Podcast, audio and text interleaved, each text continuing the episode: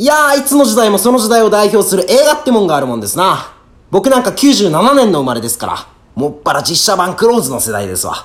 小栗山田孝之のクローズです。こんな風に尖った生き方もいいな。ヤンキーってかっこいいなーなんて中二病発症したもんです。ただ、尖った生き方と申しましても、一体何を尖らせればいいのやら、わかんねえもんですわな。おい、とうもあんたいつまで寝てるわけ？起きれあ、お、お母さんおはよう。おはようじゃないよ、あんたは昨日も夜通しクローズ、何？ワースト？ドロップ？知らんよ、そんなのは。え？外でタバコでも吸ってごらん？あんた、ただじゃおかないよ。あ、すまんよや。全息持ちに産んでいただいたので、タバコなんて持ってのほかですよ。なんだよ、その口の利き方は。ワースト呼んで尖ってんじゃないよ、まったく。痛い息子。痛くないよ。朝から手芸うるさい。どうも？反抗期か何か知らないけどね。漫画読んで親に汚い言葉吐いて、そんなの全然尖ってないからね。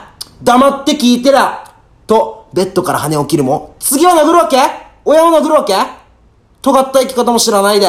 何が尖った生き方し、もういいよ。落ち着いて。朝だから朝ごはん食べて。うん、うん、ごめんねお母さん。だから落ち着いてって。うん、もう俺も尖りたいとか言わないから、ほんと悪かった。だ落ち着いてな、いつまで尖ってんだよ？朝っぱらだからかい？何が？尖ってんだよチンポコが全くどしもネタだけに、どうしもうもねえ小話でございました。手紙で